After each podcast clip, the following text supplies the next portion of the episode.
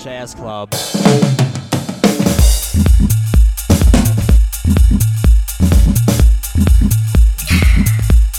さあさあ始まりました。コロナ時代を楽しく生きるラジオ、コロラジ第13回です。えー今回も私山椒がパーソナリティを務めさせていただきます。よろしくお願いします。そして、えー今回も新しいゲストをお呼びしております。高田さんと、えー今井さんです。こんにちは。あ、こんにちは。で、お二人はですね、えっ、と、クスノキクリーム村という、まあ自給自足の村と言ったらいいんですかね。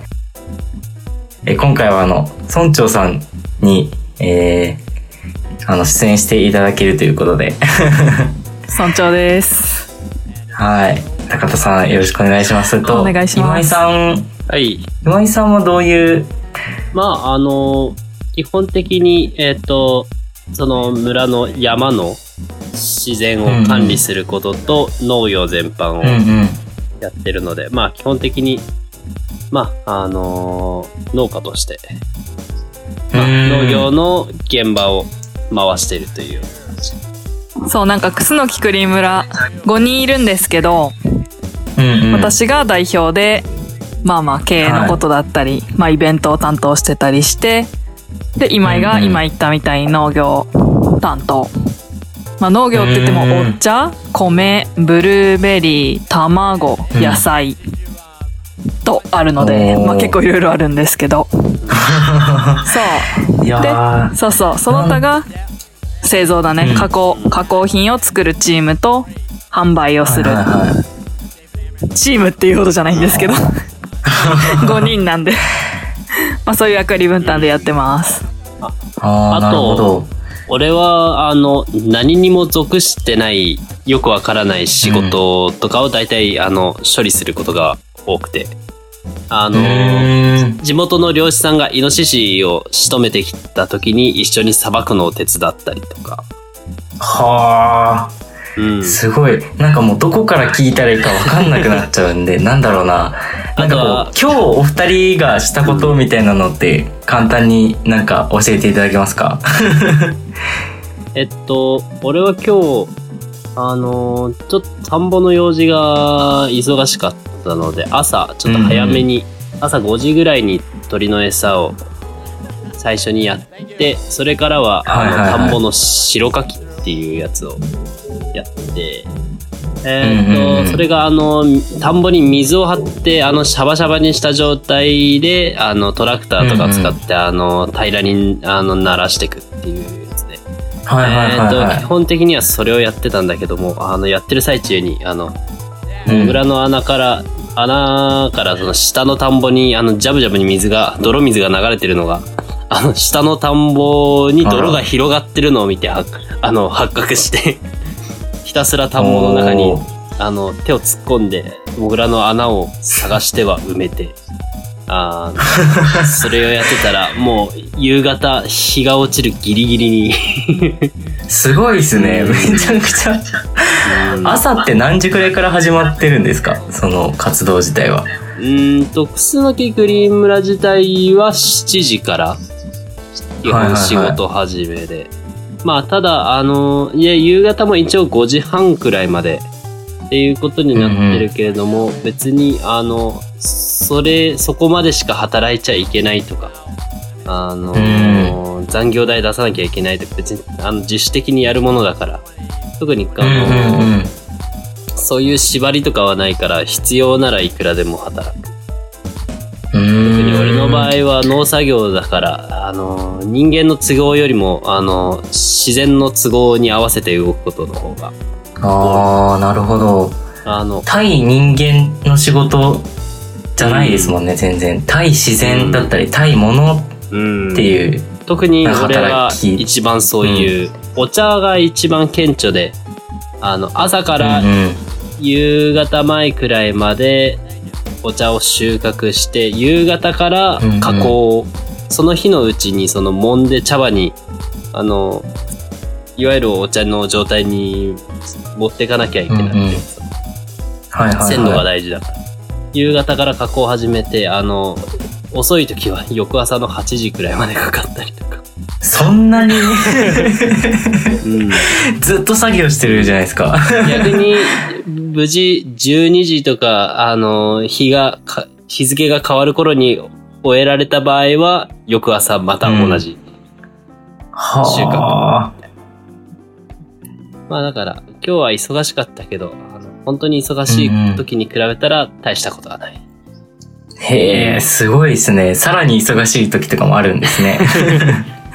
先先週までがえピークでした。はあ やっぱお茶のシーズンがね何を収一番。穫、あ、お茶のシーズンう。先週までお茶、一番茶ですね、うん新茶、いわゆる新茶の収穫と加工で、はいはいはい。まあ、ここは一番あの収穫時期とか加工のタイミングとうんうんかシビアなので、ああ。まあまあまあ、一つピークは超えたかなっていうところですね。うんいやなんか僕も結構なんだろうな自給自足の村とか行ったことはないんですけどあのなんかお山山奥とかめっちゃ好きででその山奥のお茶農家さんとかとちょっと何人か知り合いだったりしてそこでなんかお茶の収穫僕もちょっとやったことあるんですよ。おーなんだろうあの手でその機械持ってブイーンって感じの刈り取るやつ。あ一緒ですか？なんだろうな、なんかこう、なんか最近思うのが、なんか対人の仕事って結構いっぱいあるじゃないですか。うん。なんか、てかなんかこう、なんだろう、一般的に僕の視点、僕の世界で結構なんか、その対人の仕事っていっぱい目につくなって思うんですけど、なんかその、お茶の仕事を僕がそこで初めてしたした時になんか、対物の仕事っていうのもなんか、あるんだなというか、まあそれがあって、初めて人間生きてるしなっていう、なんかそういう感覚になんかこうなったことがあるんですよね。うん、そう、ここにいると対、まあ自う然、ん。対人、うん対動物、うん。あとはまあ人の中でも対子供なのか、うんおじいちゃんおばあちゃんとやる仕事なのかとか、すっごいバラエティに富んでるよね。人に関してもなんか付き合いが濃密だよね。なんか。そう、そうなりそうですね。確かに人がうんいっぱいいるわけじゃないって感じですもんね。そうだね。なんか漬物の付き方を教えてもらうとか、あとはその、うん。うちの山に数十年わらびに取りに来てるおばあちゃんに、わらびのうんうんよく取れる場所を教えてもらうとか、へえ。あとはイノシシ、捕まえたイノシシをさばく代わりにお裾分けで肉をもらうとか、はあ。あとは俺一人だとちょっとなかなか田んぼとかも大変だけど、共同で田植えとか、田んぼの管理をする代わりに一緒にその同じ場所でなんかたあの稲の苗を育てたりとかして。一人でやると大変なことも二人でやったら結構、あのー楽にできる。そういう協力して田んぼをやったりすることも。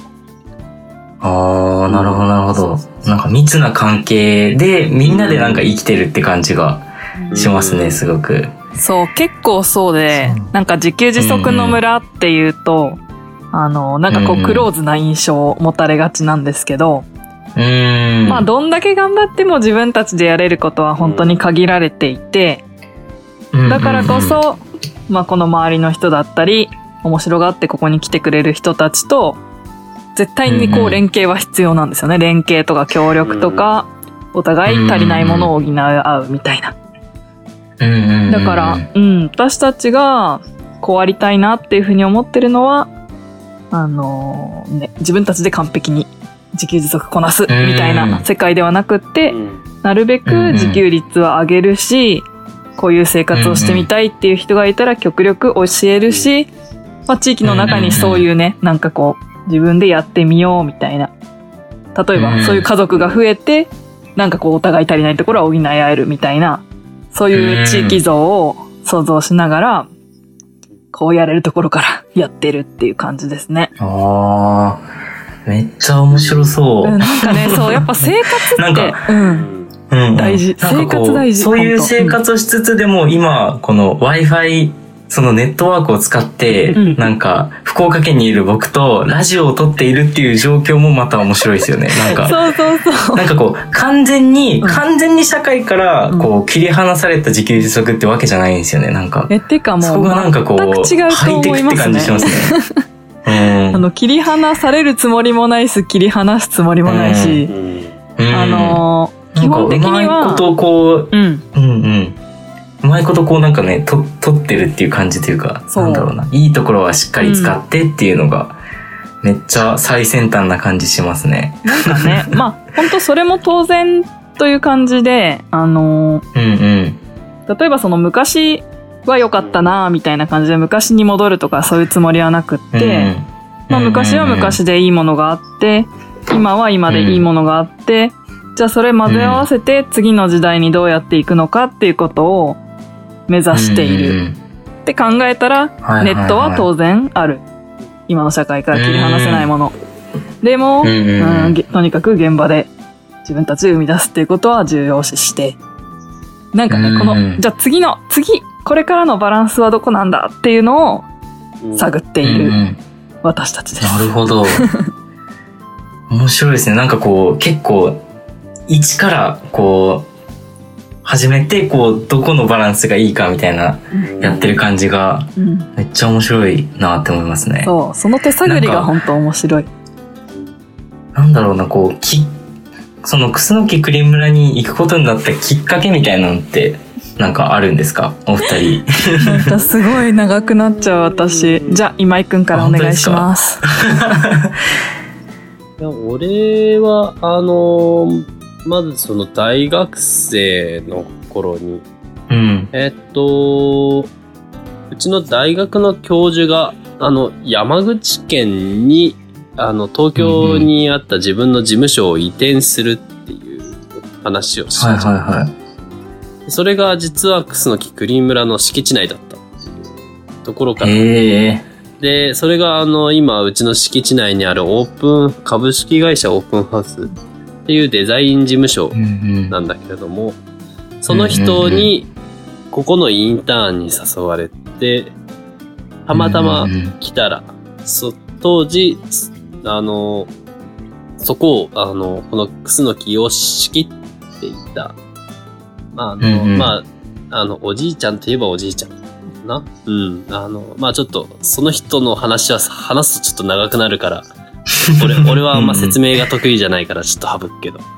まあその人の話も聞いて、あ、すごい面白いとこだなっていう。あの、っていうのも、あの、ただ自給自足をしましょうっていう、そういうところではなくて、うんもともとな、もともとあの、こう、今の、これからの社会に対して、その、こういう場所が必要で、で、いざとなった時に、この土地の面積な何人は養えるように、あの、うん。あの、そ、備えをしておけっていうような、あの、うんこれもかいつまんで一部の話だけなんだけど、そういうこととかを言ってた人がいて、ああ、でも、ここだったら本当にそういうことできそうって。うん。で、それを全部自分でや、やる？うん。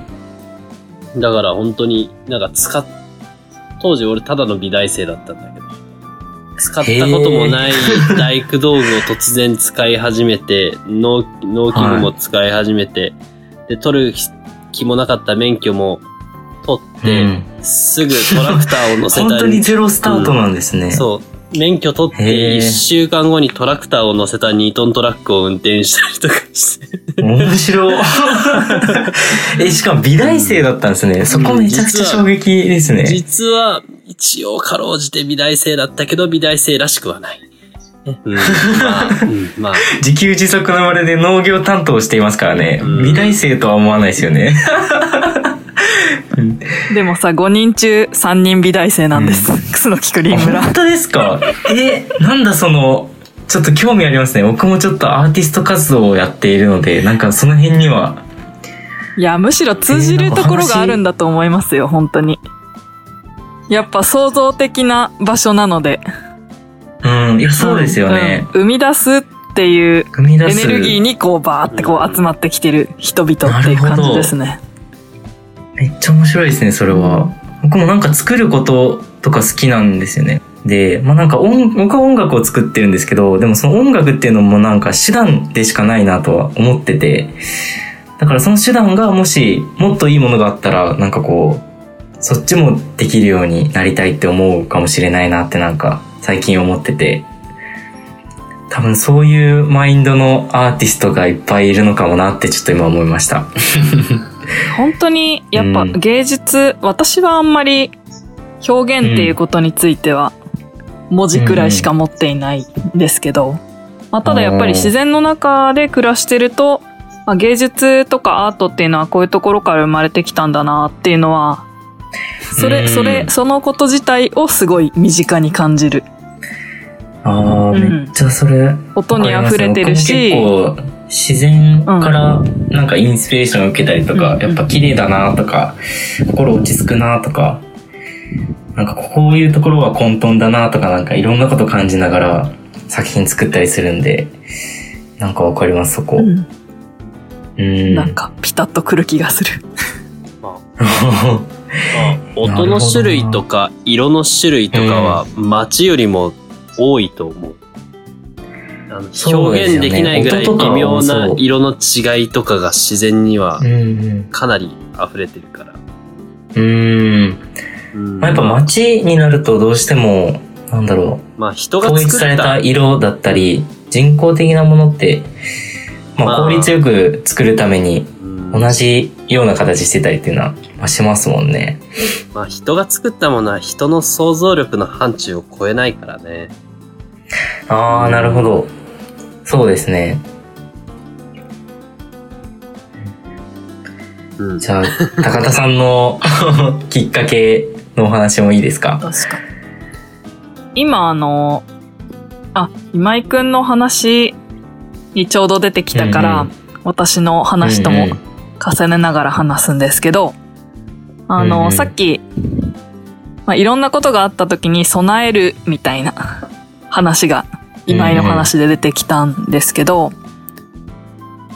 まあ、はい楠木クリーム村はなんか本当そういう場所なんですよね。なんか、うーんと、うんうんうんリスク社、リスク社会っていうのかな？うん。うんうんうんコロナも含めて、まあ震災とかの災害、自然災害、気候変動とかも含めて、うんものすごい数えきれない、頭の中に入りきらないくらいのリスクがある中で、私たち生きてると思うんですけど、うんまあそこに真っ向から備えていくみたいな。そういうなんか姿勢がある場所だったんですよね。私が来る前から。うんなるほどなるほど。で、まあそれが本当あ、それを真っ向から言っていいんだっていう、なんかそこにね、うんうんうんすごいピンときたんですよね。なんかいろいろ、いろいろ社会問題とか、自分の中の不安な気持ちとかあるけど、なかなか真っ向から向き合うのって難しいじゃないですか、特に一人で。そうですね。うん。普通に大学生やってて、ねそうそう。友達とかに相談できることでもないし、友達にこんなこと言ったらえ大丈夫みたいな感じで言われるけど、うんでも本当はみんな心配なわけじゃないですか。ううん。ん。それを、こういう仕事として、えーっと、もう、向き合っていって、うん。最終的には解決を目指す。いろんな形の解決策があると思いますけど、うん。それを正面から目指していっていいんだっていうのがすごい嬉しくて、ここに来たっていうのがが。一番かなっていうふうに今話を聞いてて思ったんですけど、なるほど。で、まあそれをなんで思ったか、なんでそれを仕事にしようって思ったかっていうことで言うと、まあ大学生の間に結構いろんな場所に行ったんですよね。あの、まあ、主には、えっと、夏休みとか春休みは、主に東南アジアに行って、なんか家の建築を手伝うボランティアみたいのしてたんですけど、あ、面白そう。うんそう、それ自体も面白かったし、やっぱその現地で会う大工さんたちとかのかっこよさが半端なくって、ああ。なんていうのかな、やっぱそこら辺にあるもので、うん。あのー、ものを作ったり直したり、こう樽を知る生活を日本では見れなかったんですよ。私もともと横浜にいたから、あまりそういう人はいない 周りに。ああ、なるほど。うん結構都会の方に住まれてたんですね、最初。うんまあそうですね。うん、都会っちゃ都会。うんうんうんで、海外に行って初めて、まあ、身の回りでもにあるもので生きていけるんだとか、うん。あ人って手足を動かしたら結構いろいろなもの作れるんだとか、うん。まあそれに、そういう当たり前のことに、やっと大学生になって気づいて、うんうんうんうん。あ私はなんかオフィス、オフィスワーカーじゃなくって、こっちの、うんこっちの側の人に近づきたいわっていうふうにすごいうん思った。うん。自分が何も作れなかったからこそ、それを思ったのがまあまず一つ。はいはいはい。で、まああとは、まあ日本の、えっ、と地方ですね。私大好きなのは岐阜県の郡上八幡なんですけど、まあそこにフィールドワークに、大学のフィールドワークで行って、あ、日本にもこんなに手仕事で生きてる人たちがいるんだとか、日本にも横浜だけが世界じゃなかったってこう、あの、当たり前なんですけど、なるほどなるほど。そうそう、地方に行ったら自分たちの仕事に誇りを持って、街つ、うん。街街を活性化させて、うん。いい商品作ってってこう、まあそういう人がいるんだうんうんっていうふうにも思ったし、うんまあ同時に農業にも埼玉の方で農業、農地に行って農業を携わりながらとかまあいろいろうん動き回ってた。動き回りながらどうやったら自分が作る側の人間になれるんだろうっていうふうにまあ悶々と生きてたうん。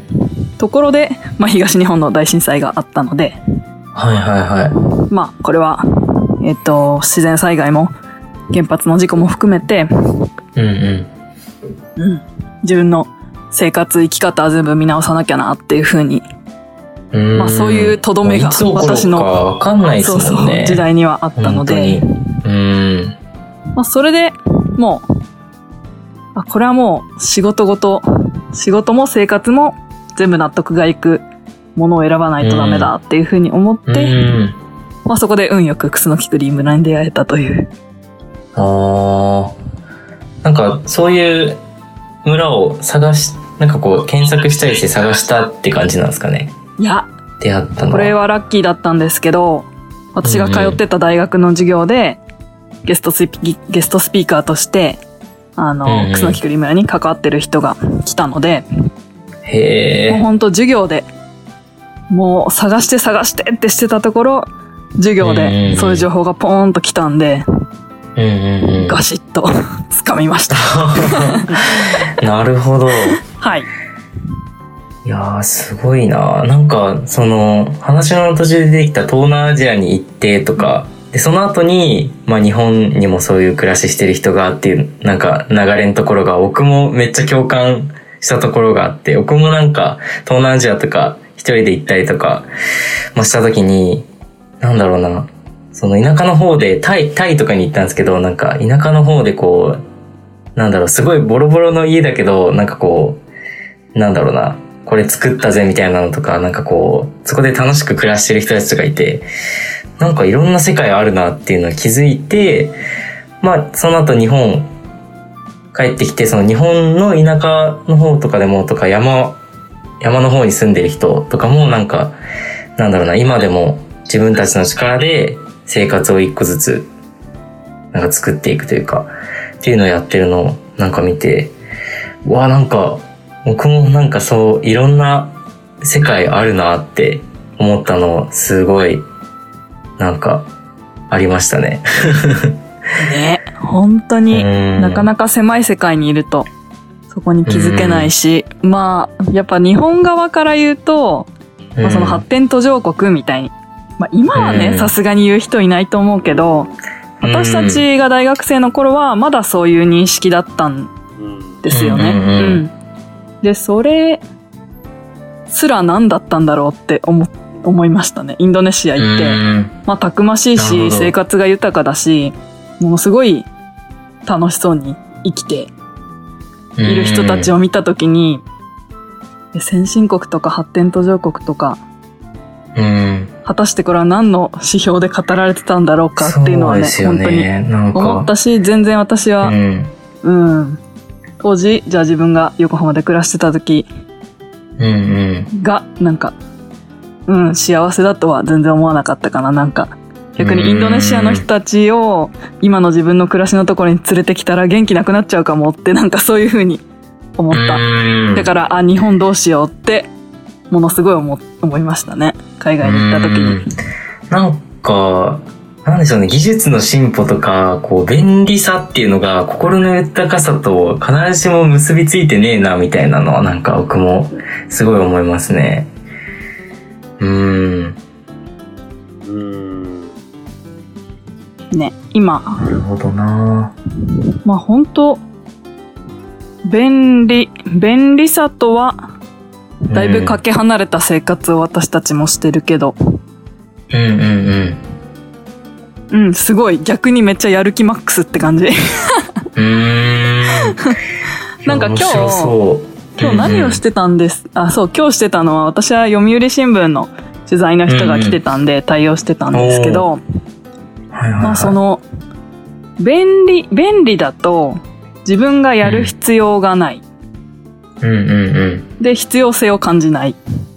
で無気力になるっていうパターンあるよね。ってうん記者の人と話してて。なんか、その、お金を使うことによって、その、手段を省くじゃないですか。でもその、なんだろうな、その手段自体が実は楽しいポイントがいっぱいあったり、そう。っていう、なんんだろうな、その、プロセスそれを楽しいお金を払って楽にしちゃってるのはなんか、あるなって僕も思いますね。なんか僕ヒッチハイクを一回したことあるんですけど、あれ、めっちゃ大変なんですけど、なんかこう、うまくいけば、まあ、お金を払わずに、こう、遠くに行くことができるみたいなのあって、なんだろう、お金、お金を使ってないし、なんかこう、自分の中で達成感があるみたいなのがあって、まあ、その辺から結構考え始めたなって、そういうことを思いますね。ね。プロセスの楽しさ本当にあると思う、うんそうですよね。便利だった時の方が私は多うん。分本当にやる気なくって、うん。で今は逆にやんないと生活できないから、うんうんうん。そのこと自体が多分面白いしすごいやる気。やる気を引き出してくれてる、この状況が、ああ。うん。いや、なんか、僕最近本で読んだことで、なんだろう、その人間は脳みそはずっと働き続けたり、その細胞はずっと働き続けなきゃいけないから、仕事がない状態っていうのは人生を破壊しますよ、みたいなの。をなんかこう読んで、なんか、それは本当にあるなと思って、プロセスを、で、でもその脳みそ自体はこう楽な方向にどう、なんか勝手に、なんだろうな、移行しちゃってしまう、なんか本能があるのも、まあ事実なんで、なんかこう、そこを、なんて言うのかな、なんか、なんかそこに自分で気づいて行動を起こして、なんかこう、一つ一つのプロセスを見直していくっていうのが、なんかこう、なんだろうな、自分の人生を豊かにするというか、楽しくする、うんなんか重要なポイントなんだろうなっていうのを、なんか感じてます。なんかそれの入り口としてこの農業とかうん。自給自足っていうのは、ん。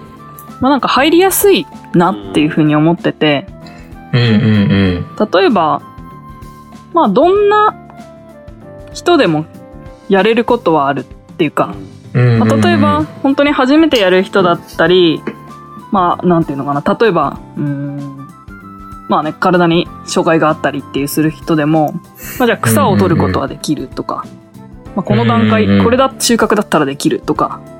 でまあちょっと慣れてきたらクワ使えるとか。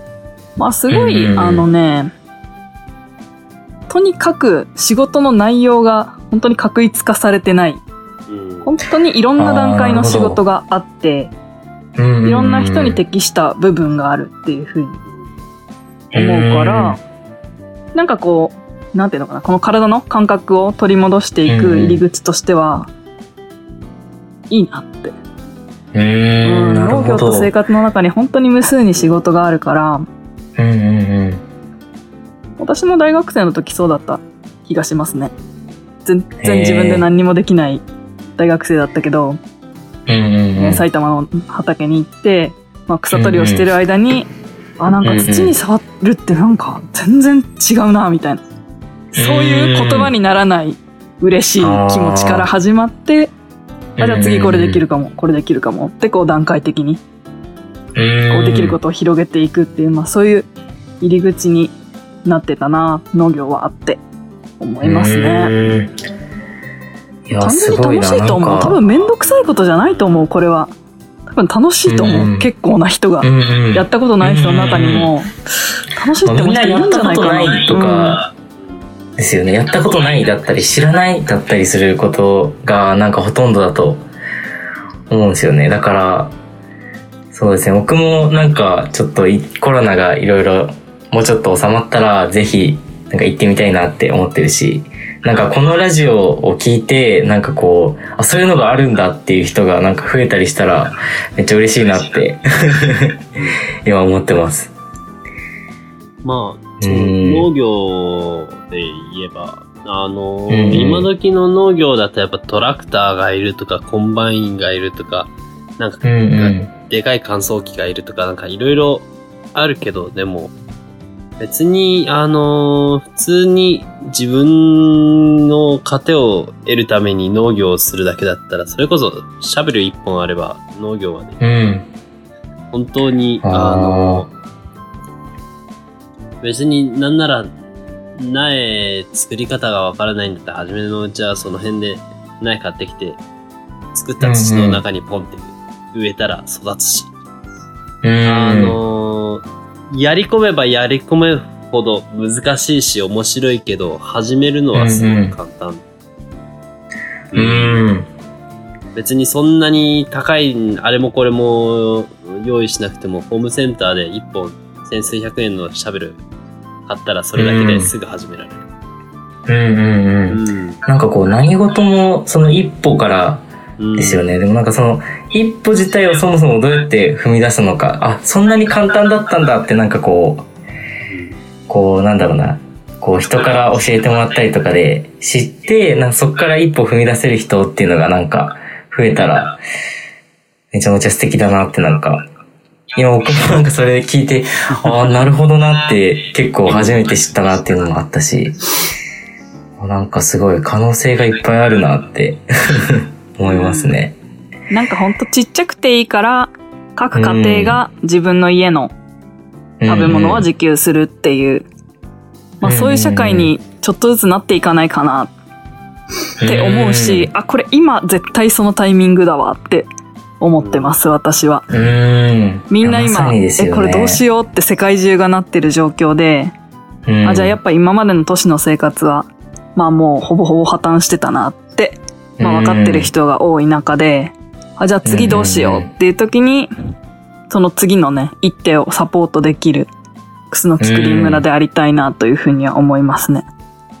だからうん。すごい。もう興味ある人は来てもらってまあすぐねそんな移動できる状況じゃないですけど、まあちょっと本当に落ち着いたら来て、うん、でもそれそれがまず一歩になると思うので、ね、頭の中で考えてても難しいことばっかりだからあじゃあ実際やってる人はどんな感じで生活してんだろうっていうのを来て、うん一緒に体を動かして体験してもらってうんそこからいろんな選択肢が私たちがやってないことのこともてかほとんどやれてないことばっかりだから、うん、いっぱいいろんな選択肢がその人なりのあると思うのでうんそれを一緒に作っていけたら面白いなって思ってます。いやーすごい。可能性だらけですね本当に。やばい。可能性が飽和してます。いやーすごいな。ちょっと今日もいっぱい話したのでちょっとまだまだ話し足りないって感じですけど。ね。今続きは回は現場で。こんなところでよろしいでしょうか。はい。ありがとうございいました。やーすごい。本当にありがとうございました。はい、ありがとうございました。